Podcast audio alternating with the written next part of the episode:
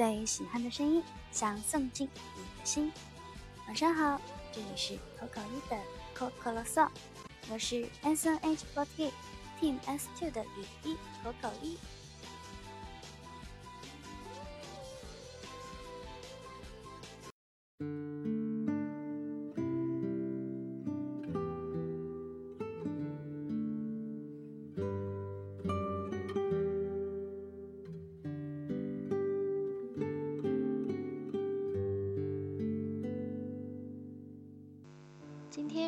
七夕节，首先祝各位小伙伴们七夕节快乐。同样，今天也是我们 S 队的小爱陈光慧前辈，还有腿腿赵烨的生日，在这里也祝他们两个生日快乐。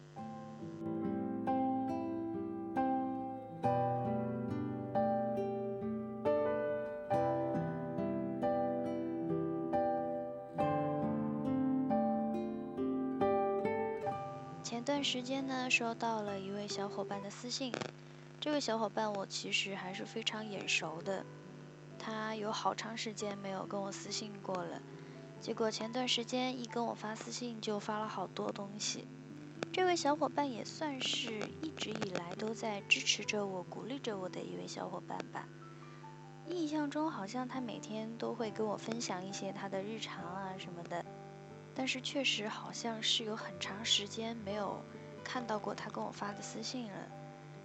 结果没有想到他前段时间跟我发私信，说的就是他在没有跟我私信的这段时间里，其实是谈恋爱了，交了女朋友。但是毕竟他犯的偶像是我吧，我是女孩子嘛，所以说呢，他的女朋友就吃醋了，然后他就出坑了，没错。然后呢，有一点甜蜜的事情就是，他说他出坑之后就把他女朋友当做专属偶像来犯了。然后呢，我们就要讲到一个比较悲伤的事情，就是他在重新跟我发私信的前几天就跟他女朋友分手了。这些事情都是他通过微博的私信告诉我的。在他发完微博私信之后，又发生了一个很可爱的事情。他又用网易云音乐跟我发了一封匿名的投稿。他问我，他说：“走丢的粉丝还能再回来吗？还可以接着被偶像治愈吗？总觉得谈了恋爱，分手后再回来，就像背叛了偶像一样。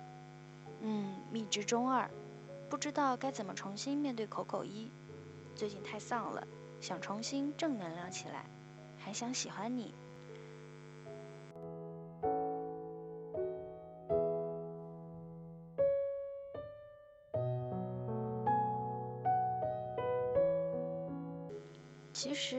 觉得谈恋爱和犯偶像这两件事情是不冲突的，可能只是因为这位小伙伴的女朋友认为你犯的是一个女的偶像，然后呢会觉得有一点点吃醋。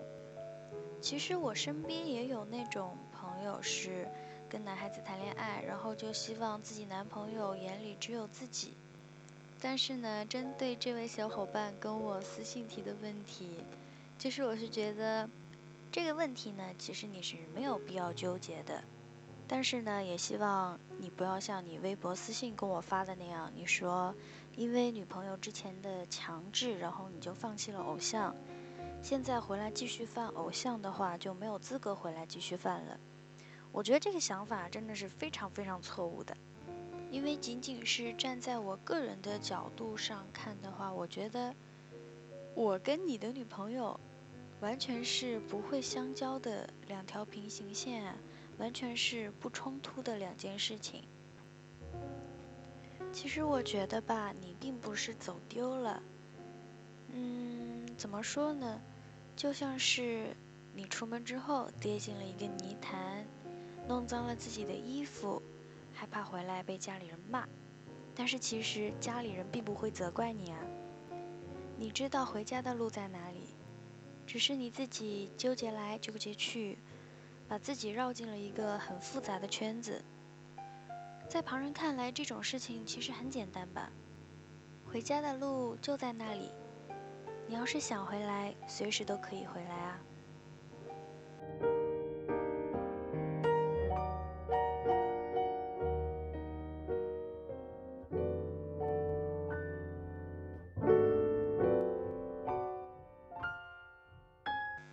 说到这种什么呢，男女之间的感情问题，昨天握手会的时候，也有粉丝过来跟我说，Coco 一，每次吧，你替别人解决感情问题的时候，我就觉得你有一种故作正经的感觉，就可能在你们眼中或者你们心中，我的年龄跟我的经历。还没有办法解决这一些问题。其实说实话，有时候我在给一些嗯对爱情上面有困惑、有问题的小伙伴提意见的时候，我自己都会觉得这样可能会有一点点不妥，因为毕竟，对，毕竟我们的职业嘛，因为我是偶像，对吧？但后来我其实也有把一些我自己觉得。不妥，或者我自己也回答不太完整的问题，抛给听众，然后让听众一起来解决，一起来想办法，一起提出他们的意见。所以说呢，其实我现在是没有很纠结这个问题了。我自己觉得有一些问题可能之前会觉得很不妥，但是现在我觉得还是比较妥当。说到解决感情问题的时候，我要跟大家分享一个另一个电台。这个电台也是我在高中的时候，差不多真的有听三年的一个电台。这个节目是重庆当地的一档节目，它是在重庆都市广播 FM 九三点八一档最晚直播的节目，然后它的名字叫做《午夜星空下》。我非常非常喜欢这档节目的主持人安康老师。《午夜星空下》呢，它其实是一档专门在解决情感问题的节目吧。会有观众的来电，然后向主持人倾诉他的烦恼，主持人帮你解决问题这样子。嗯，安康老师呢，非常的有趣，他说话就有时候会非常刻薄。每一次刻薄都刻薄得到那个问题的关键点上去，有时候呢也会说一点类似于毒鸡汤一类的东西，反正我个人还是蛮喜欢这种口味的。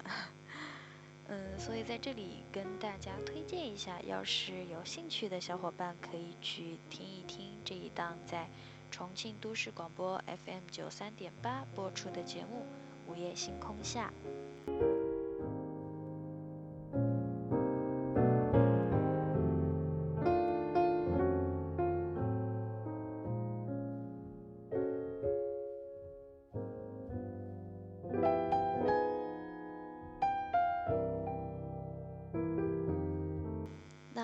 今天的节目就到这里要结束了。今天晚上要为大家推荐的这一首歌，也是一首非常符合七夕节氛围的歌曲。这首歌是来自秦基博的《爱》。